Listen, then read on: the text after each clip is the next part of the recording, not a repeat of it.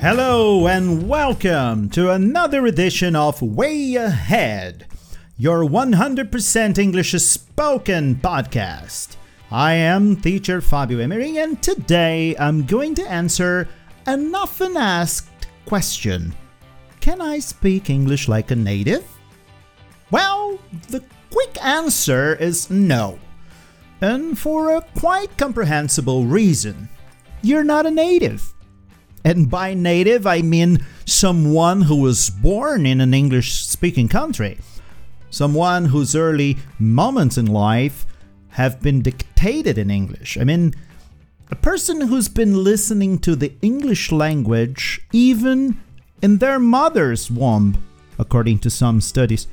Okay, but let's say someone moved to an English speaking country in an early age, right after he or she was born. Isn't that pretty much the same? Well, that would depend on some important details like do the parents speak English? Are they going to speak English from day one after they moved? Because this can delay the child's development with the language, while in other houses, kids are already having a 100% English immersion with their parents and relatives. But one thing here is important to stress and this is the fact that you don't need to speak like a native. I really don't know who started this mantra speak English like a native.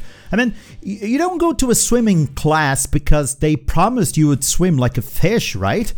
There's been this fad of schools and even YouTubers standing up for the learn English from a native or speak English like a native frenzy.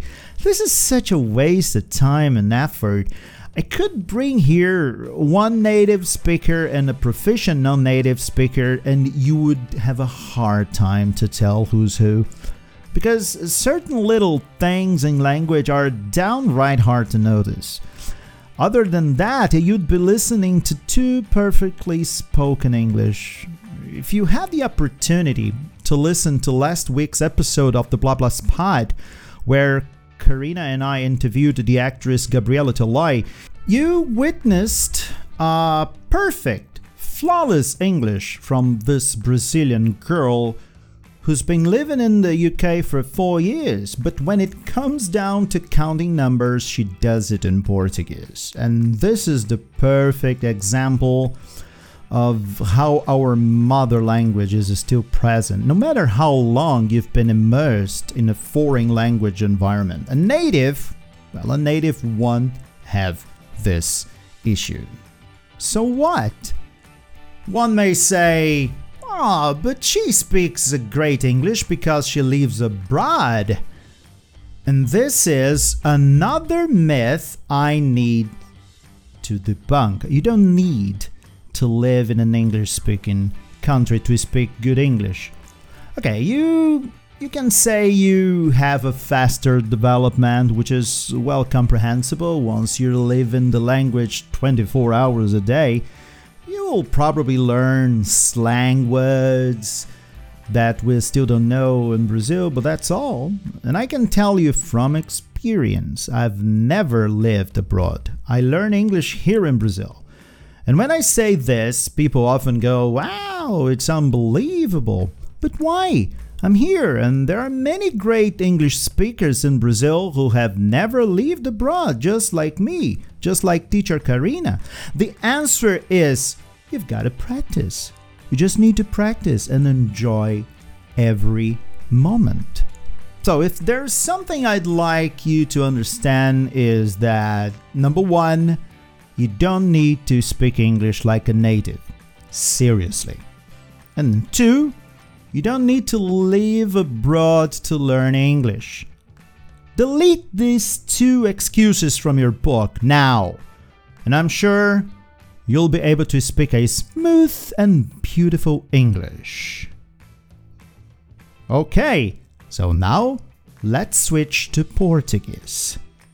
Muito bem, eu queria ter dado já esse recado para vocês muitas vezes quando eu e a Karina batemos nossos papos no The Blah Blah Spot, isso vem à tona. Mas É verdade. Não precisa falar como nativo. Vamos dar uma olhada no vocabulário? Diz que eu acabei de falar para vocês. Deixa eu ver se eu tenho alguma coisa aqui. Bom, um, tem uma hora que eu falo que uh, someone who's been listening to the English language even in their mother's womb. Womb é útero. Útero. Então, alguém que já aprendeu, já está ouvindo inglês desde o útero da mãe. Então, womb, útero, útero. Eu usei também o verbo to stress. One thing here is important to stress. To stress seria enfatizar. Uma coisa que seria importante enfatizar. Então a gente pode usar o verbo to stress como enfatizar, dar ênfase a alguma coisa que você está falando. Outra palavra, frenzy. Frenzy. Speak English like a native. Frenzy. Frenzy é frenesi, mania, loucura, uma coisa que está acontecendo bastante. Frenesi. Frenzy, Frenzy. Depois, quando eu falo da Gabriela Toloi, aliás, não percam, se você não ouviu ainda, não perca essa entrevista com essa querida atriz brasileira, a primeira atriz brasileira a participar de um episódio do Doctor Who. Olha só que legal. Tá ali no The Blabla Spot, no último The Blabla Spot, aqui disponível na sua plataforma de podcast. Eu falo assim, é, que nós entrevistamos, we interviewed the actress Gabriela Toloi. You witnessed a perfect Flawless. Flawless. Bom, primeiro witnessed. Witnessed significa você testemunhou.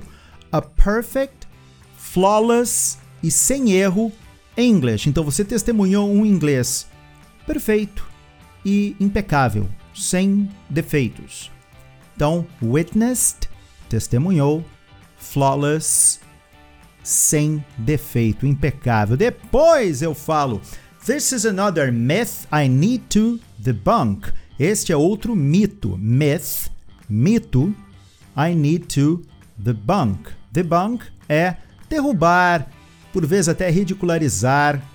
Então, M-Y-T-H, myth, mito, e debunk, D-E-B-U-N-K, que é derrubar, quebrar, ridicularizar uma ideia que não cola mais. Depois eu termino dizendo assim: I am sure you will be able to speak a smooth and beautiful English. O que, que é smooth? Suave, liso, aquele inglês assim que, sabe, desce redondo, smooth. Certo? Todas essas palavras aqui, como você já sabe, estarão na descrição desse episódio. É isso. Ficamos por aqui. Thank you so much for being here with me today. If you want to listen again, you know what to do. You just go back and listen again. This is your podcast. You do with this whatever you want, okay? So, see you next time.